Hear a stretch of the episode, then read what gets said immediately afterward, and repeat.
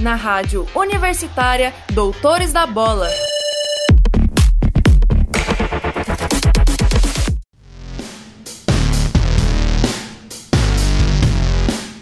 Olá, ouvinte! Está começando o programa Doutores da Bola desta sexta-feira, dia 1 de outubro de 2021.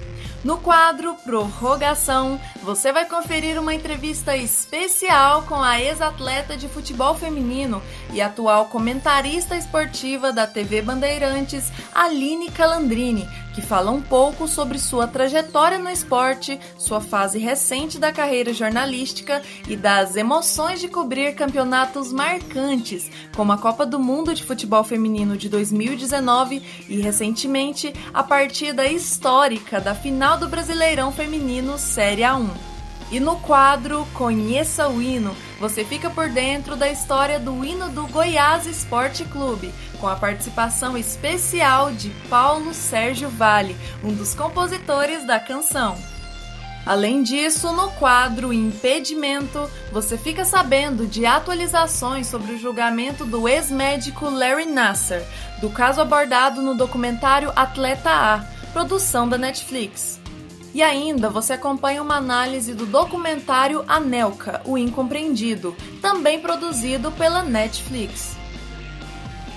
Além disso, no giro semanal de hoje, você fica por dentro de atualizações sobre o nosso querido Brasileirão 2021, a final do Campeonato Brasileiro Feminino Série A1, a Copa do Mundo de Futsal, o Goianão Feminino 2021 e todas as informações sobre a quinta etapa do Superbike Brasil em Goiânia. E ainda acompanha um boletim especial sobre a Copa do Brasil de tênis de mesa, com uma entrevista com o atleta goiano Iranildo Espíndola. A apresentação é de Amanda Dutra. Vem com a gente! Giro Semanal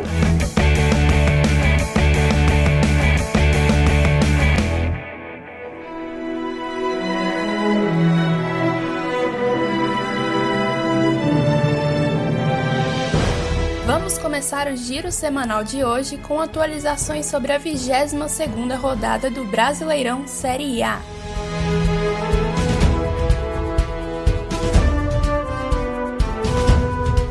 O Atlético Goianiense teve uma rodada sem muitas mudanças.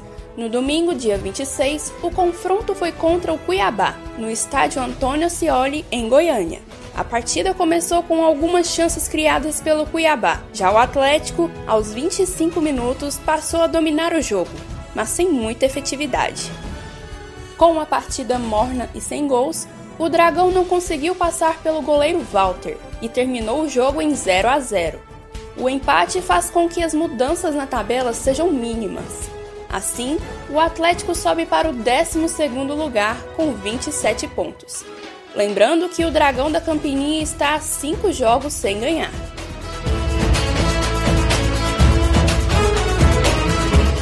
E na tarde da última segunda-feira, dia 27, o Atlético Goianiense confirmou a saída do técnico Eduardo Barroca. Através do Twitter, o presidente do clube, Adson Batista, escreveu uma nota sobre a demissão.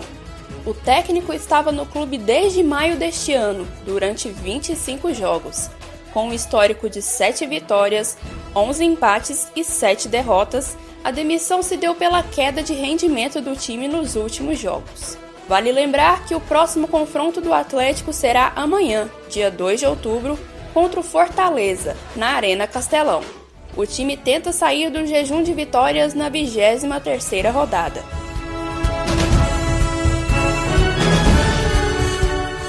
Brasileirão Série B tivemos um clássico goiano no fim de semana passado. Na sexta, dia 24, o Goiás recebeu o Vila Nova em casa pela 26ª rodada do campeonato. O Colorado dominou o campo com a sua organização, criando grandes chances de gol. No geral, foi um jogo de grandes momentos, inclusive ânimos exaltados. Com reclamações de pênalti não marcado para o Goiás, o técnico Marcelo Cabo e o jogador Aleph Manga tiveram reações fora do desejado, que podem ter atrapalhado no rendimento do time. O Vila venceu o jogo marcando dois gols. Alisson e Pedro Júnior foram os nomes da vez. Pelo Verdão, Wellington conseguiu marcar o gol diminuindo a diferença no resultado. E mesmo com a derrota, o goleiro Tadeu foi o melhor jogador em campo pelo Verdão, com suas grandes defesas. Fim de jogo: Goiás 1, Vila Nova 2. Já na 27ª rodada da Série B, o Goiás confrontou o Vasco fora de casa na segunda, dia 26, no estádio São Januário, Rio de Janeiro. Os dois times que lutam para voltar à elite do futebol brasileiro nos trouxe um grande jogo, contando com a presença do público, já liberado na Série B.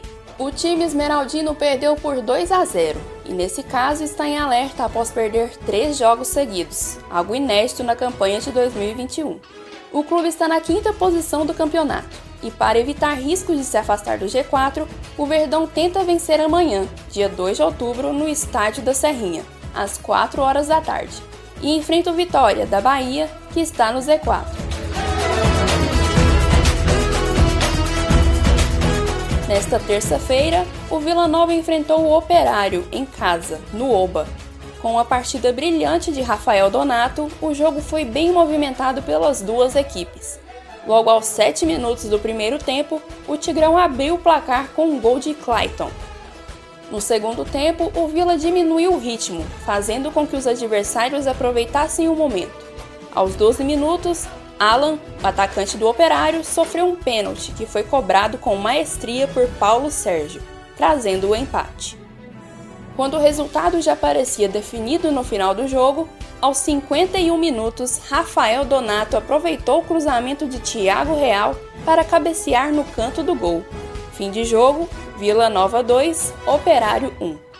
O Tigrão está na 13ª posição da tabela e enfrenta a Ponte Preta neste sábado, 2 de outubro, no estádio Moisés Lucarelli, no interior de São Paulo, em busca de mais três pontos.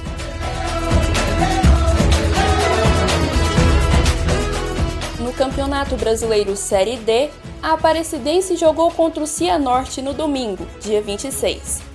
O confronto foi fora de casa, no Estádio Municipal Olímpico Albino Turbay, pelas oitavas de final do campeonato.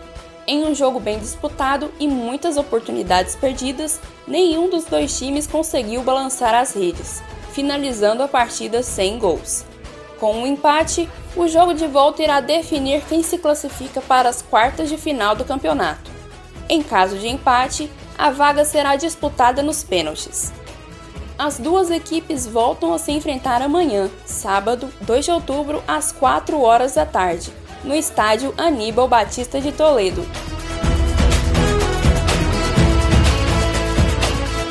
Lembrando que nas séries B e D, o público nos estádios estão liberados, com a capacidade de 30%, seguindo todos os protocolos e recomendações. Já o Atlético recebeu a aprovação do Conselho Técnico da Série A para iniciarem os eventos teste. A primeira partida do Dragão com a volta do público está prevista para quarta-feira, dia 6, contra o Atlético Paranaense.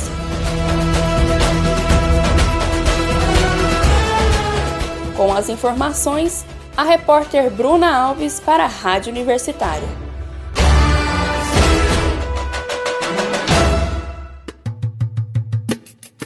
Essa música é dedicada a todas aquelas meninas que sonham em ser jogadora de futebol jogadeira. Desde pequena, muito preconceito. E se você ouvinte estava ansioso para saber qual foi o resultado da grande final do Campeonato Brasileiro Feminino, eu conto agora para você. No último domingo, dia 26 de setembro, ocorreu a partida final do Campeonato Brasileiro Série A1. De um lado, a equipe do Palmeiras, tentando conquistar seu primeiro título e de outro o Corinthians, que com seu histórico vitorioso na competição estava em busca do terceiro título brasileiro. Qual é? Qual é? Futebol não é como ainda não pôde ter público nos estádios, a torcida marcou presença de outra maneira e quebrando aquele tabu de que o futebol feminino não é assistido. Fazendo história, os dados do Ibope mostrou que a partida entre Corinthians e Palmeiras registrou uma audiência histórica, O campeonato que foi exibido na Band conseguiu alcançar um pico de seis pontos e ficando por alguns minutos à frente do SBT e perdendo apenas para Globo e Record. Tá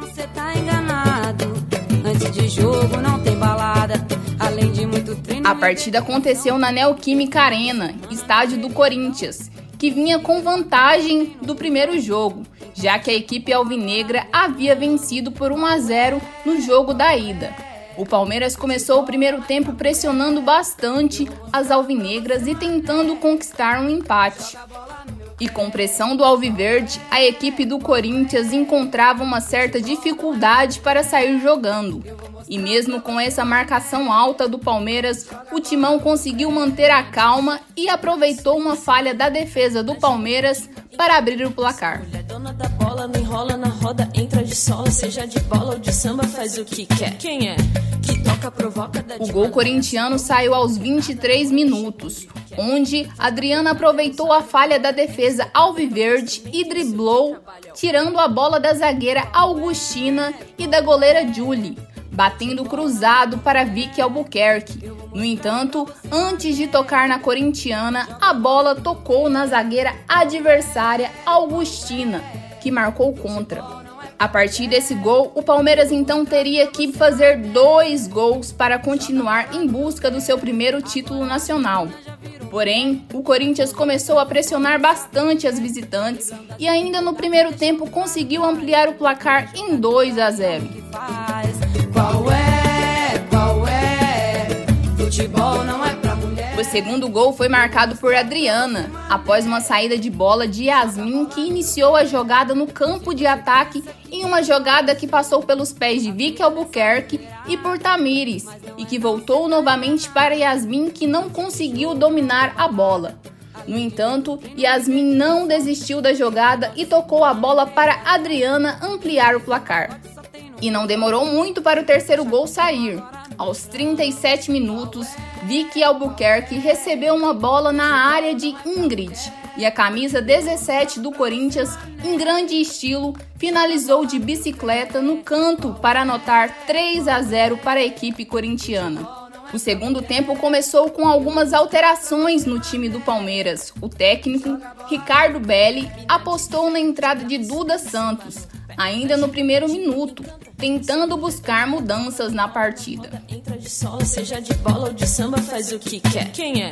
Que toca, provoca, dá de maneira. E assim continuou o segundo tempo, com o Palmeiras tentando equilibrar a disputa, sendo que logo saiu o gol feito por Camelinha, em um chute de longe. A bola bateu no travessão, pingou dentro do gol adversário, não dando chances para a goleira Kemily. E após esse gol, a partida seguiu equilibrada nos minutos finais. Resultado: 3 a 1 para o Timão. E assim o Corinthians feminino conquista o seu terceiro título nacional, uma vitória que foi muito comemorada pelas alvinegras. E com essa vitória, por 3 a 1 sobre o Palmeiras, o Corinthians é campeão pelo segundo ano consecutivo e chega a três títulos nacionais, se isolando como o maior vencedor do torneio e que antes estava empatado com a Ferroviária. Eu vou mostrar pra você, mané. Joga a bola no meu pé. Joga a bola no meu Com as informações da repórter Giovana Miranda para a Rádio Universitária. Joga a bola no meu pé joga a bola no meu pé.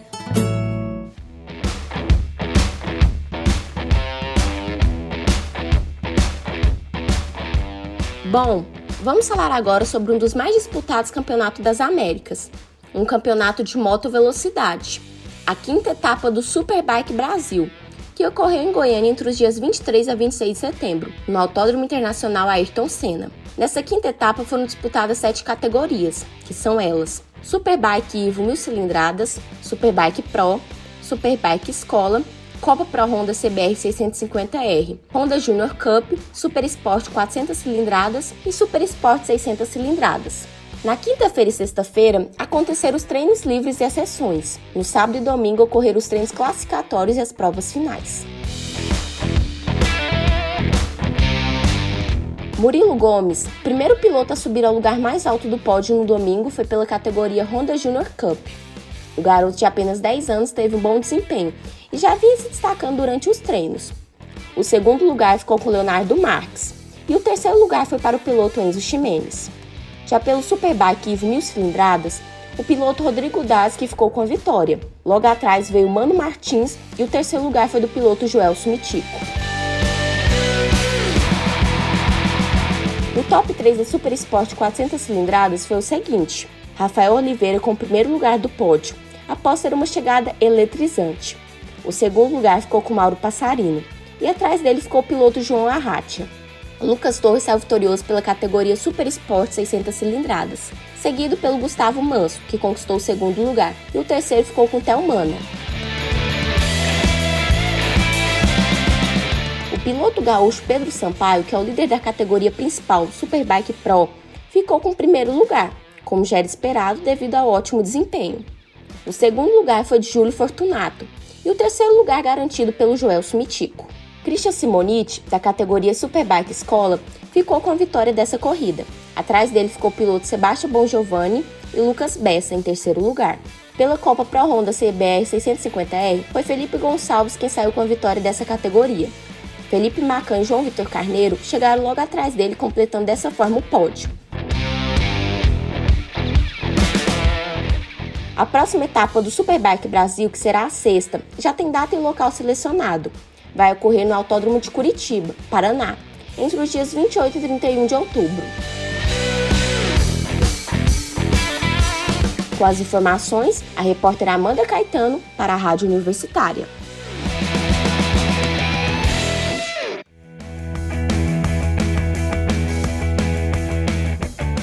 Começou o Campeonato Goiano de Futebol Feminino e os detalhes e a cobertura completa você acompanha com a gente aqui no Doutores da Bola.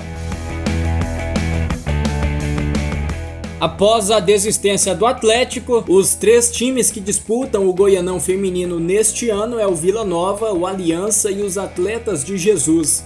O Vila enfrentou os Atletas de Jesus na estreia do campeonato no último sábado, dia 29.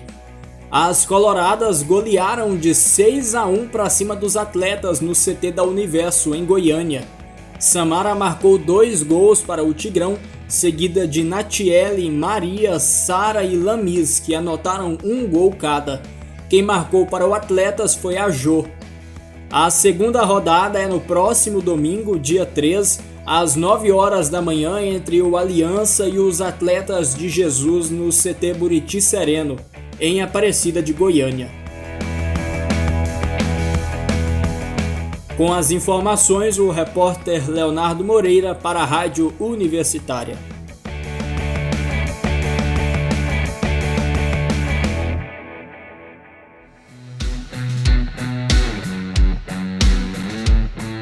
Agora vamos com informações sobre a seleção brasileira na Copa do Mundo de Futsal. Nesse Mundial, o Brasil foi eliminado pela Argentina na última quarta-feira, dia 29. O jogo terminou em 2 a 1 para os hermanos. Os gols argentinos foram marcados por Borruto, enquanto que Ferrão, artilheiro da competição com 8 gols, descontou para o Brasil. Até o momento, a seleção brasileira tem 6 jogos disputados, sendo 5 vitórias e apenas uma derrota. São 24 gols marcados e apenas 6 sofridos. Agora, o próximo compromisso do Brasil é no próximo domingo, ao meio-dia, na disputa do terceiro lugar. Com as informações, o repórter Vitor Santos para a Rádio Universitária.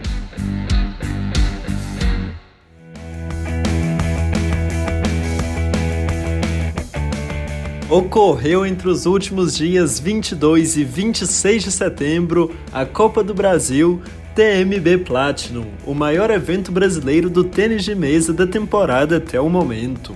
A competição foi organizada pela Confederação Brasileira de Tênis de Mesa e foi sediada na cidade mineira de Uberlândia, no Praia Clube. A competição reuniu cerca de 1.062 jogadores, sendo 959 na modalidade olímpica e 103 na paralímpica. Esse também foi o primeiro evento oficial que muitos competidores participaram logo após os Jogos Paralímpicos de Tóquio. Os absolutos desta edição foram vencidos no masculino por Kazuo Matsumoto, de 36 anos e representante do Brasil nos Jogos Rio 2016, e o feminino por Giulia Takahashi, de 16 anos que fez parte da delegação brasileira nos Jogos de Tóquio. E para falar sobre esse evento, recebemos mais uma vez aqui no Doutores da Bola o atleta multicampeão paralímpico Iranildo Espíndola, o goiano que participou da competição e ficou em segundo lugar na categoria Classe 2. Boa tarde, Iranildo. É um prazer enorme te receber novamente aqui no Doutores. Para começar, gostaríamos de saber como estava o ambiente da TMB Platinum e quais os protocolos foram adotados como medidas de prevenção contra a Covid-19. Boa tarde, Gabriel. Boa tarde a todos aí do Doutores. É... O prazer é meu, né, de estar participando aí do programa.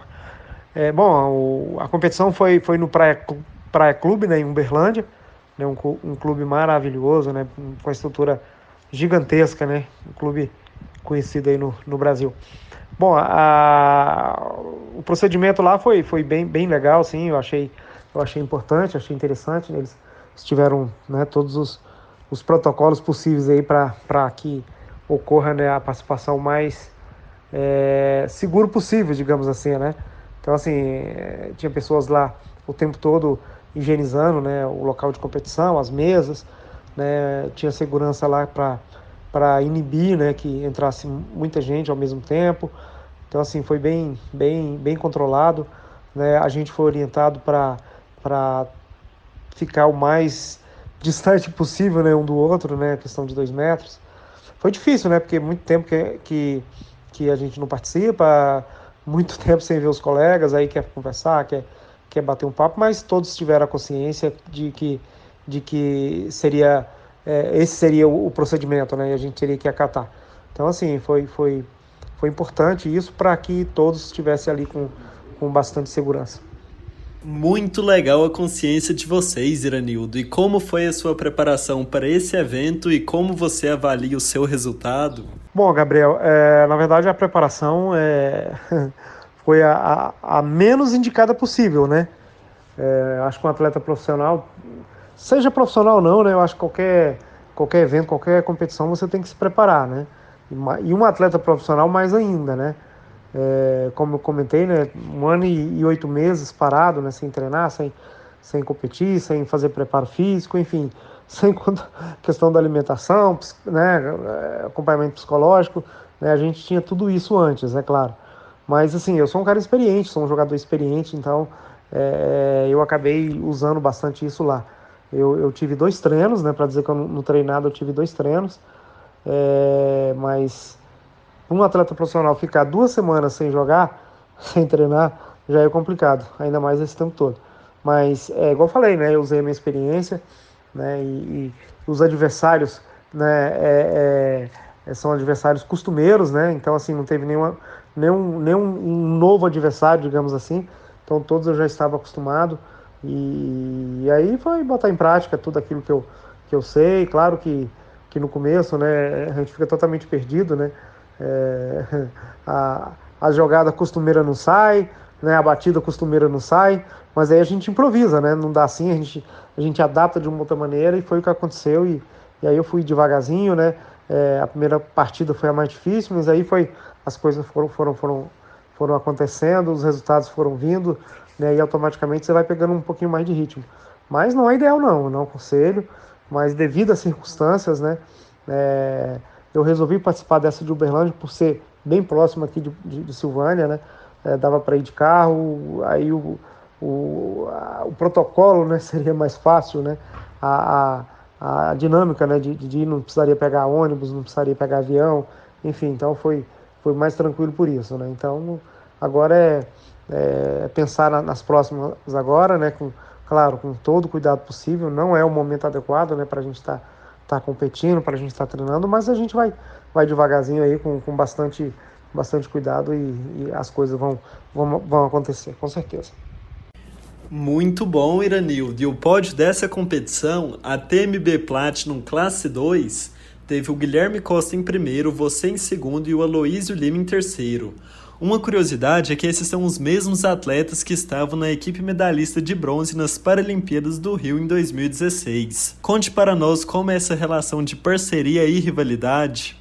Pois é, Gabriel, é só com, concluindo, né, a pergunta anterior, né, você falou a questão da, do resultado, né, para mim foi, foi, foi, foi importantíssimo esse resultado, né, é, não foi surpreendente, né, porque eu sei da minha capacidade, mesmo longe, né, do, dos treinamentos, das competições, né? Eu sei que, que, que na hora ali a gente supera tudo, né? Então foi, foi, foi né, maravilhosa nesse resultado. Claro que, que a gente, eu né, particularmente, né, quando eu entro numa competição, é, o objetivo é ganhar, mas a gente tem que respeitar, né? Tem um adversário ali do outro lado, né? E, e seja, seja uma, um ouro, um prata, um bronze, ou nenhum dos dois, né? Um quarto, um quinto, né? A gente tem que saber respeitar, né? Então isso é, é, é, importante.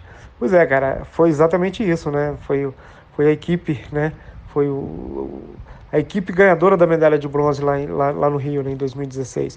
São, são os três principais atletas hoje do Brasil, né? Questão de, de resultado. Claro, tem muito mais gente né, forte aí também, mas, mas é, somos os três hoje que, que, que tem melhores resultados. Eu, eu ganhei do Aloysio na semifinal e e perdi né, para o Guilherme na, na, na, na final. É, as partidas, as últimas partidas minha com o Guilherme tem sido assim, né? Hora ele ganha, hora eu, hora eu ganho. Então assim, eu, mas eu fico feliz, né? Porque ambos os dois atletas começaram comigo, né? For, foi, foram orientados por mim e aquilo que eles não, não, aquilo que eu não passei para eles, né? Foram passados, né? Mas, mas é, com, com coisas retiradas, né? Da, da, da minha experiência, né? De, de longo, longos anos aí, né, no, no tênis de mesa paralímpico internacional. Aí eles costumam brincar, né? Eles são meus filhotes, né? Principalmente o Guilherme, né? O Guilherme ele, ele faz questão de, né, de, de até me chamar de, de pai, assim, brincando, né? E, mas eu fico feliz, né? Porque é, são dois caras que, que a gente se dá muito bem, são amigos pessoais, né? E ao mesmo tempo adversários, né? É, é possível isso? É quase impossível. Mas isso acontece comigo, com o Guilherme com, com, com a Luísio. Né? Outros adversários da minha classe, que são amigos também, não é tanto assim. A, a, a, sintonia não é, não é igual. Deve ser porque a gente é parceiros também quando joga, joga lá fora, né? E a gente faz dupla junto, faz equipe. Então deve ser fácil por isso. É, mas é complicado, né? Na hora, na hora você quer ganhar, você vê ali o inimigo, mas depois acaba, você termina, a gente vai almoçar junto, a gente vai jantar junto, né? E então isso é uma, uma relação que, que faz bem, com certeza, para mim e principalmente para eles. Muito bonito a gente ver essa relação de vocês, Iranildo. Ela representa o verdadeiro espírito esportivo. Tem todo o companheirismo, mas também tem a competitividade, né? E recapitulando um pouquinho da sua resposta anterior, como ficam as suas expectativas e treinamentos a partir de agora? E quais as competições estão no seu radar para o futuro? Bom, tudo vai, vai depender né, do, do, dos acontecimentos, digamos assim, né? A gente está vendo aí que, que a vacinação tá, tá, tá bastante adiantada, né? Tá, tá correndo bem, né? E os, os, as, os índices né, de, de, de pessoas contaminadas estão né, cada dia baixando mais. Né? Então vai depender muito disso, cara. Mas assim, eu quero, eu quero já ir devagarzinho, já, já voltar aos treinamentos, né? Já estou programando isso. Né? Eu, eu, eu, moro aqui em Silvânia, né? minha federação é de Brasília. Eu vou estar tá indo né, para Brasília é, uma vez por semana. Fico lá dois, três dias, né? treino, venho. Enfim, eu quero estar tá conciliando isso. É, tem mais etapas né, de competições aqui no Brasil, esse ano ainda, tem etapas fora, mas eu, eu, eu ainda não, não planejei muito não. É, principalmente para fora. Esse ano, com certeza, eu não vou fazer competições internacionais né? até porque o calendário não está correto ainda, né? tem algumas competições que, que provavelmente não vai acontecer. Então, assim, então eu não, não, quero projetar nada, né? Até porque né, a gente ainda está tá totalmente sem estrutura, né? A estrutura que a gente estava lá em São Paulo né, foi, foi, foi desmanchada aí por causa da, da pandemia, né? Desmanchada não, né? Quer dizer, foi, foram paralisadas, né? Digamos assim. E aí eu não, não vou voltar mais para São Paulo. E aí eu tenho que né, formar uma estrutura de novo aqui em Brasília, aqui e em Brasília, né? Então, é, assim, não tem nada programado ainda, mas eu quero voltar assim a estar tá competindo. É, a única certeza é um brasileiro que vai, que vai ter em dezembro em, em Joinville, né, em Santa, Santa Catarina, comecinho de, de, de dezembro. Né, esse com certeza eu vou organizar para participar. E os próximos, né, se Deus quiser, né, o ano que vem eu já, já vou começar, começar a projetar, até porque ainda não tem calendário ainda para o ano que vem. Então é, é o objetivo agora é, é, voltar a treinar, voltar a preparar, né, voltar à, forma física, né, que é o mais importante. Né, e isso com certeza é, é o que está nos planos agora. Muito obrigado, Iranildo. E assim nós vamos ficando por aqui. A gente te deseja ótima sorte nas competições futuras e novamente foi um prazer te tê-lo aqui conosco. É, Gabriel, quero muito te agradecer, agradecer o espaço aí. Né, você, com certeza, né, com, com bastante sensibilidade aí, tá, tá podendo, claro, me ajudar aí nas minhas divulgações também. Isso é importante. Quero agradecer né, toda a, a torcida as mensagens que eu, que eu sempre recebo aí nas minhas redes sociais. É, é importante isso para um atleta, né? Quero agradecer a, a JK, do meu grande amigo, né, parceiro Carlão Carlos Maia, ao Everton, ao, ao Rodrigo. São pessoas que, que colaboram aí com certeza aí com, com a minha carreira, patrocinando, né, dando incentivo. Eles, é, mesmo na, na pandemia, né, mesmo sem treinar, sem competir, eles mantiveram o apoio aí, viu? Obrigado, gente. Essa medalha é, é, faz parte de vocês também. Agradecer a Luciane, minha namorada, que esteve comigo lá, apoiando. Enfim, né, todas as pessoas que, que direto ou indiretamente contribuem com, com a minha carreira, né, que manda mensagem de, de, de conforto, mensagem de carinho. Enfim, então, todos vocês aí é, são merecedores também dessa medalha. Gabriel, mais uma vez, obrigado aí. Fica à disposição de você, do programa aí, de, de todos aí, para para estar tá sempre batendo aqui um papo interessante. Grande abraço a todos. Você acabou de ouvir o atleta goiano Iranildo Espíndola, multicampeão paralímpico do tênis de mesa e medalhista de prata na TMB Platinum, uma produção do repórter Gabriel Antonelli para a Rádio Universitária.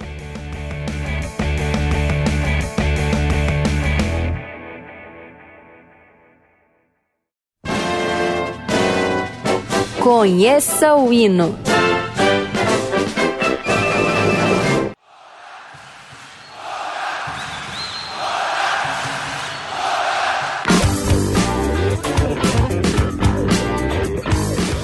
Conheça o Hino de hoje, você confere a história do hino do Goiás Esporte Clube.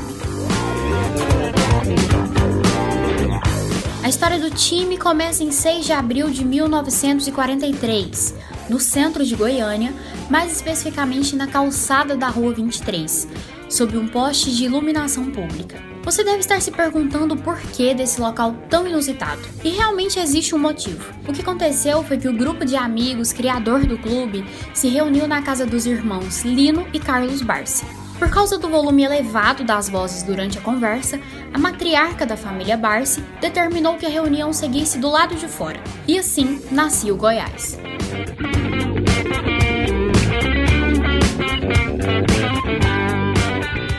Fundação do clube aconteceu ali, mas foi em 1975 que uma composição de Paulo Sérgio Vale, em parceria com Tavito e Regininha, se tornou o hino cantado com tanta paixão pelos torcedores esmeraldinos.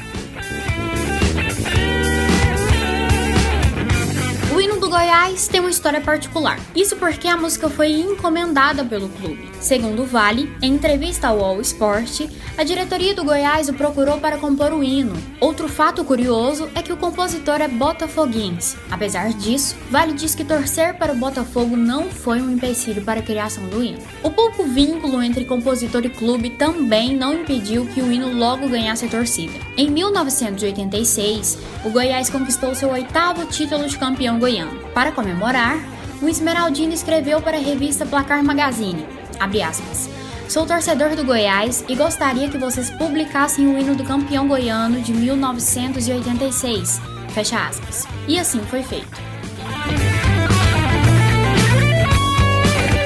A torcida esmeraldina já provou que essa paixão supera barreiras.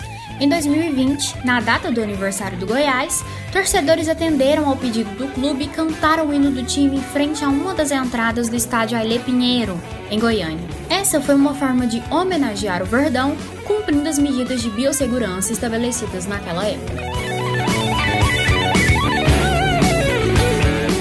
A composição do hino também criou uma relação entre Paulo Sérgio Vale e o Goiás. Ao Doutores, Vale disse que hoje tem profundos laços com o clube inclusive, se denomina torcedor. Vale também falou sobre o verso, abre aspas, cada vez nossa torcida cresce mais, fecha aspas. Ele confirmou que essa é uma espécie de resposta a uma provocação que o Goiás sofria no início de sua história. Devido ao pequeno número de torcedores, o Verdão era chamado de Clube dos 33 pelos seus rivais. O compositor também falou sobre o processo de criação da música. Segundo ele, a intenção era fazer um hino alegre e vibrante, com uma letra de fácil assimilação por parte da torcida. E podemos dizer que deu certo, não é? Eu sou Goiás até morrer. Esse é o verso que ecoa nas arquibancadas e une a numerosa torcida esmeraldina em uma só voz. Com as informações, a repórter Stephanie Amaro para a Rádio Universitária. Fique agora com um trecho do hino do Goiás, composto por Paulo Sérgio Vale, Regininha e Tavito, no ano de 1975.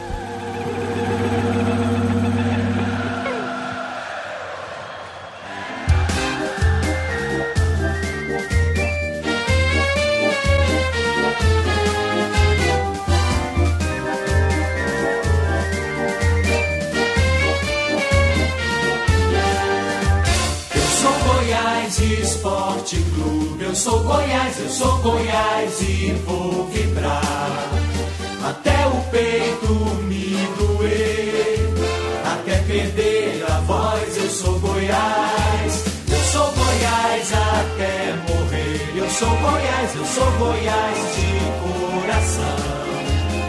Cada vez nossa torcida cresce mais, eternamente serei Goiás. Nosso clube é a nossa glória, a nossa garra, a nossa gente, nossa história, o amor pela nossa bandeira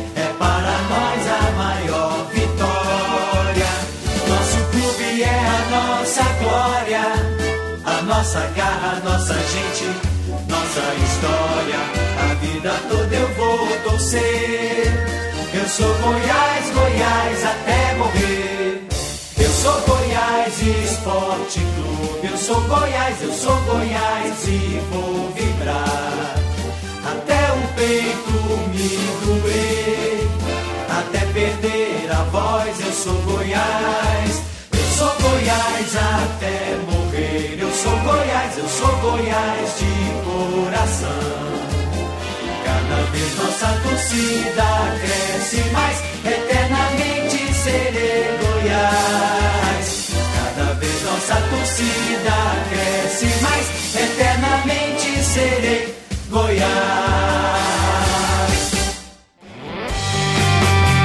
Prorrogação.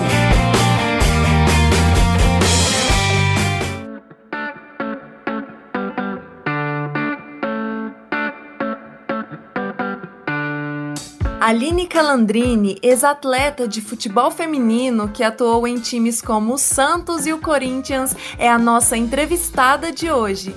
Aline é bacharel em jornalismo, tendo encerrado sua carreira no esporte em 2018, aos 30 anos de idade. A jornalista já cobriu uma Copa do Mundo de Futebol Feminino em 2019 e atualmente é comentarista na Band. Por meio de um bate-papo com a repórter Isadora Otto, a ex-jogadora comenta um pouco sobre a sua experiência como atleta e como profissional da comunicação, além de falar sobre o cenário recente do futebol feminino. Acompanhe agora essa entrevista no Doutores da Bola. Boa tarde, Aline. Para começar a entrevista, quero te perguntar sobre o motivo da sua decisão em aposentar-se relativamente cedo da sua carreira no futebol. Na verdade, é, o que fez eu aposentar mais rápido foram duas coisas, né? É, eu, peguei, eu tive duas lesões consecutivas, né? Eu, ao invés de eu ficar, tipo, oito meses sem jogar, acabei ficando dois anos, né? Isso para mim foi bem desmotivador, foi bem difícil. E por isso eu acabei tendo que, que é, já antecipar. Então eu fiquei chateada por isso, mas foi o real motivo mesmo por isso. E a outra situação foi também, né, de eu sempre tive a, aquela pressão de o que, que eu vou fazer quando eu parar de jogar, né? Eu tive, sempre tive essa pressão. Então, quanto mais tarde eu entrasse pra mim, no mercado de trabalho, eu, eu, ficava, eu, ficava, mais agoniada, sabe? Então, realmente, eu resolvi aproveitar o momento onde eu não estava bem fisicamente, né? E, e antecipar realmente essa minha aposentadoria. Aline, o que te motivou a seguir a carreira do jornalismo esportivo? Bom, é, eu sempre era no Santos, sempre me colocavam para ir para as entrevistas, desde sempre, né? E então a minha, o meu ex-técnico do Santos que falou: por que você não faz jornalismo? Tem tudo a ver com você, etc e tal. E eu também pensei sobre a, facilidade que eu tenho, né, por ter sido jogadora, né, de, de, de mas eu, eu pensei em usar muito da minha imagem né, aproveitar disso para entrar na TV, é, é, é para ter mais oportunidade, né, visto toda a experiência que eu tinha é, nas entrevistas. Quais foram os maiores desafios que você encontrou e ainda encontra nessa carreira jornalística? Desafio, eu não sei, eu acho que ter que estudar o tempo inteiro, né? Eu acho que buscar conhecimento, é, ver cursos sobre, sobre é, como ler o jogo com mais facilidade. Eu acho que essa busca incessante pelo conhecimento é, é o que me desafia. É, e acho que também eu, eu quero muito é, também fazer comentários no masculino, né? Então eu busco muito isso também, de toda vez que eu tiver a oportunidade de falar sobre o masculino, é, eu estudo muito para eu estar bem segura e mandar bem. Aline, como foi para você cobrir uma Copa do Mundo de futebol feminino? A cobrir a Copa do Mundo é algo incrível, né? Não só a Copa do Mundo como Olimpíada. Eu sempre tive meu sonho de ir para uma Olimpíada. Não consegui como jogadora, mas consegui realizar, entre aspas, cobrindo isso, né? Não lá. Óbvio que lá seria mais perfeito ainda, mas só descobrir uma Olimpíada, uma Copa do Mundo é algo surreal. É, é um momento onde está todo mundo te olhando, todo mundo te assistindo, é, é assistindo futebol, né? É, o que a gente está fazendo. Então é algo muito diferente, sabe? É jogo atrás de jogo, é estudo atrás de estudo. A gente mal tem tempo para fazer nossas outras coisas, fica o tempo todo focada mesmo ali, né? Com, com os jogos, o que está acontecendo. Então é um mês assim muito focada, só vive para aquele momento, para aquele evento. Você acredita que futuramente o Brasil poderá ser igualitário no pagamento das jogadoras, assim como os Estados Unidos? Na verdade, na CBF já é igual, né? A seleção brasileira paga no masculino a mesma coisa que o feminino. É, eu acho que, é, é, é, não sei se, se, se, se, igual, mas acho que justo, né? Eu acho que o futebol masculino vive um, um, uma questão, um, um momento, é diferente do feminino, são esportes diferentes. Acho que isso tem que estar muito claro sobre. É, mas que seja justo, né? Que receba é, de uma forma justa, de uma forma coerente, não a diferença que é, né? Ou muito diferente, é muito abaixo do que realmente as atletas merecem. Aline, o que você achou da repercussão positiva do Brasileirão Feminino A1 dessa temporada, levando em conta a audiência histórica que a final do campeonato teve na Band? Todo domingo a gente faz jogo, né, na, na, na Band, e é uma, uma, uma, média muito boa, assim, uma média não, né, de, o Ibope é bom, é sempre bom. Mas, obviamente, quando se trata de um derby, de um Palmeiras e Corinthians, é algo que chama muita atenção, né? Foi um resultado muito bom quando a gente ficou sabendo do Ibope. Foi algo... Isso porque, tipo, tinha outra TV fazendo, ou minto, outra emissora fazendo, vendo também na internet e tal. Imagina se fica só com a Band o negócio.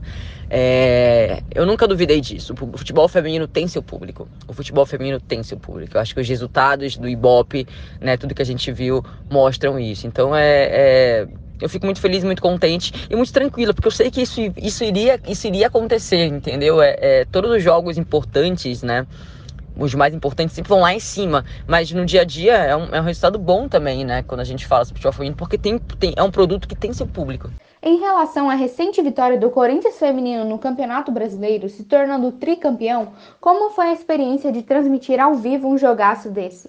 Eu acho que foi o, o, melhor jogo que a gente transmitiu, assim, eu acho que eu também, porque eu nunca tinha vi, eu já vivenciei uma vez, né, um, encobrir é, só que uma transmissão pro YouTube, não em si pra TV do estádio, né, então, putz, foi um jogo muito bacana, assim, é uma emoção completamente diferente, uma vibe completamente diferente, de longe foi o melhor jogo, assim, melhor transmissão que eu fiz na vida, é, é muito diferente, é muito diferente. Aline, por fim, se você pudesse dar uma dica para as meninas que sonham em jogar futebol ou seguir no jornalismo cobrindo partidas ao vivo, o que você diria a elas?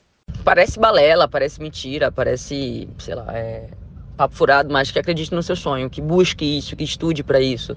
E quando a oportunidade pintar, você conseguir dominar no peito e chutar, né? Eu acho que é, é sempre isso. Eu, eu, eu, apostei realmente no jornalismo, que era um.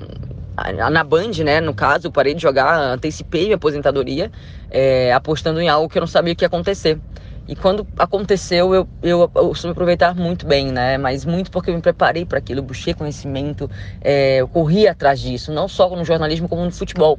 Eu saí lá de Macapá para ir em busca desse sonho. Então, que você acredite, com certeza. A gente vive um momento hoje no jornalismo e no futebol que é o momento, é o nosso momento, né? Eu acho que tudo que as outras é, é, é plantaram lá atrás, hoje é, as meninas atletas ou jornalistas femininas, mulheres, né, começam a colher. Impedimento.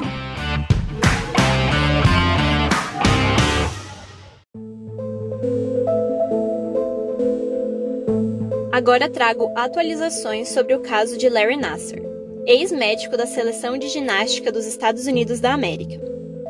Este assunto foi retratado no documentário Atleta A da Netflix, o qual já trouxemos uma análise a respeito da obra no Doutores da Bola do dia 20 de agosto de 2021.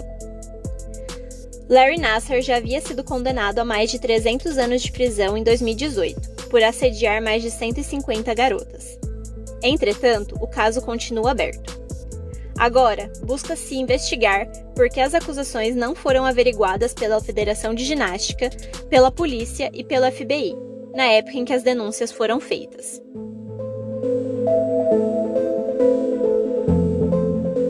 No último dia 15, as ginastas Simone Biles, Ali Raisman, Meg Nichols e Michaela Maroney compareceram ao Comitê Judiciário do Senado norte-americano para depor sobre os casos de abuso sexual que elas sofreram pelo ex-médico. O objetivo da audiência é investigar por que o FBI demorou para registrar e averiguar as denúncias contra Larry Nasser.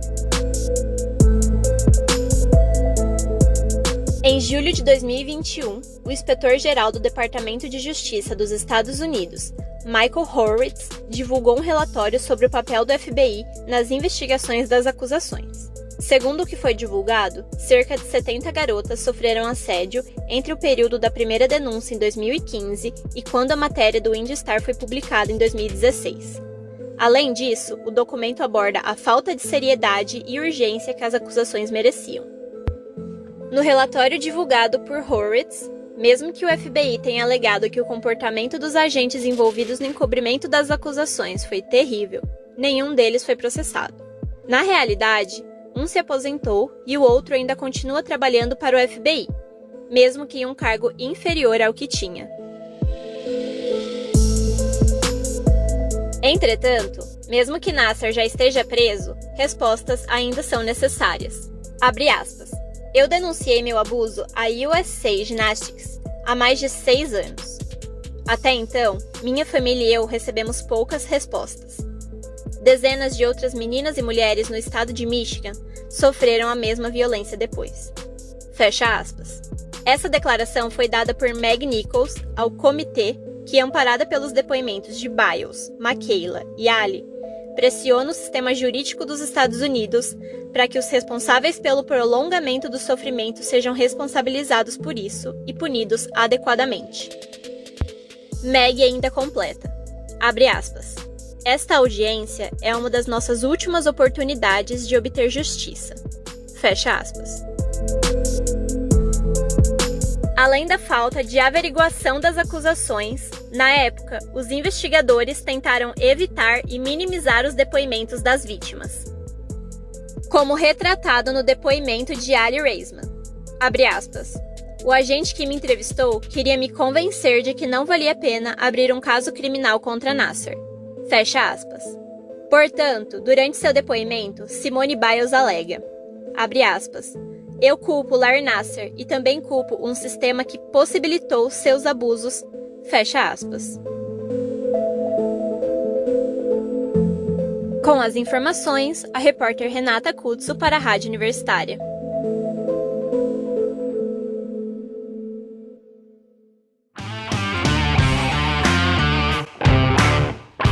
Agora você confere uma análise do documentário Anelka, o Incompreendido, produção da Netflix, feita pela repórter Vitória Castro.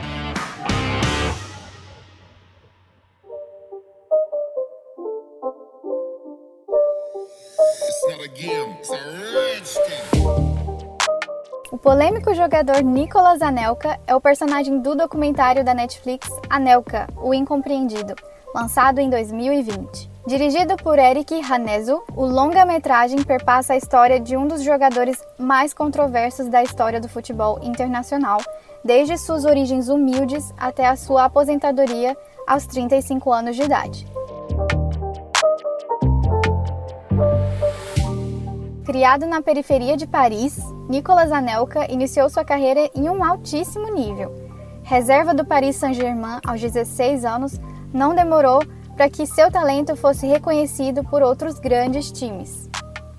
Depois do rápido início no PSG, o atacante foi contratado pelo Arsenal, da Inglaterra.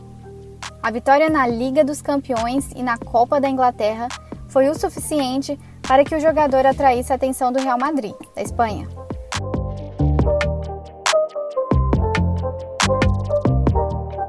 Mas o início de um sonho rapidamente se tornou um pesadelo sua descoberta enquanto um astro de futebol coincidiu com a falta de entrosamento entre ele e seus colegas do Real Madrid. A vida pública, o relacionamento tóxico com a imprensa e a falta de comunicação entre a gerência e o atleta o levaram a abandonar o clube. Anelka é conhecido no mundo do futebol como o andarilho, já que jogou em sete países diferentes. O documentário faz questão de ressaltar a personalidade forte do atleta inúmeras polêmicas abalaram a sua jornada profissional.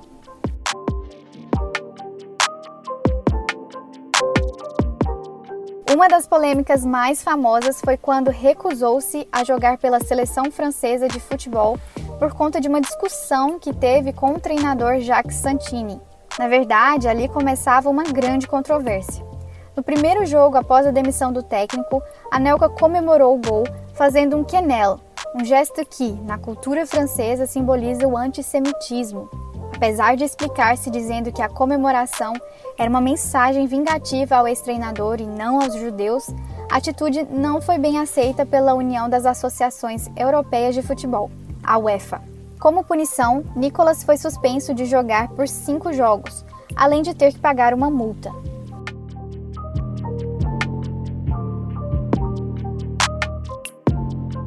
Pelo documentário, é fácil perceber como a Nelka possuía potencial para fazer muito mais do que realmente conseguiu. Seu temperamento explosivo sobressaiu seu talento em muitas situações. Na Copa do Mundo da África do Sul, em 2010, por exemplo, a Nelka se envolveu em mais um conflito, dessa vez com o treinador Raymond Domenech, da França. Em partida contra o México, Domenech e Anelka tiveram um desentendimento no vestiário que tomou proporções exageradas. Jornais estamparam o que teria sido uma série de insultos proferidos pelo atleta ao comandante da seleção de seu país.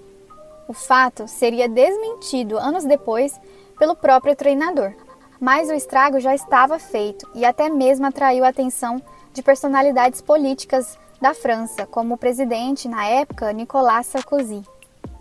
Anelka seria banido de jogar pela França nos anos seguintes. O documentário traz belas reflexões sobre um talento desperdiçado no mundo do futebol francês. No entanto, o longa não toca em uma das maiores lendas do futebol brasileiro envolvendo o astro. Em 2014, o Atlético Mineiro chegou a anunciar a contratação de Anelka. A frase publicada nas redes sociais pelo então presidente do clube, Alexandre Calil, ecoa até os dias de hoje. Abre aspas, Anelka é do Galo. Fecha aspas. Mas a antecipação não agradou o exigente jogador. O combinado era que Nicolas visitasse as instalações do clube e só então depois assinasse o contrato. Depois de dizer não ao clube brasileiro, o desportista disputou a Superliga Indiana, apelidada maldosamente de Liga dos Aposentados. Aos 41 anos, Nicolas é treinador das categorias de base na França. A Nelka, o incompreendido, conta a história cheia de altos e baixos do ponto de vista do esportista e está disponível para você assistir na Netflix. Uma análise de Vitória Castro para a Rádio Universitária.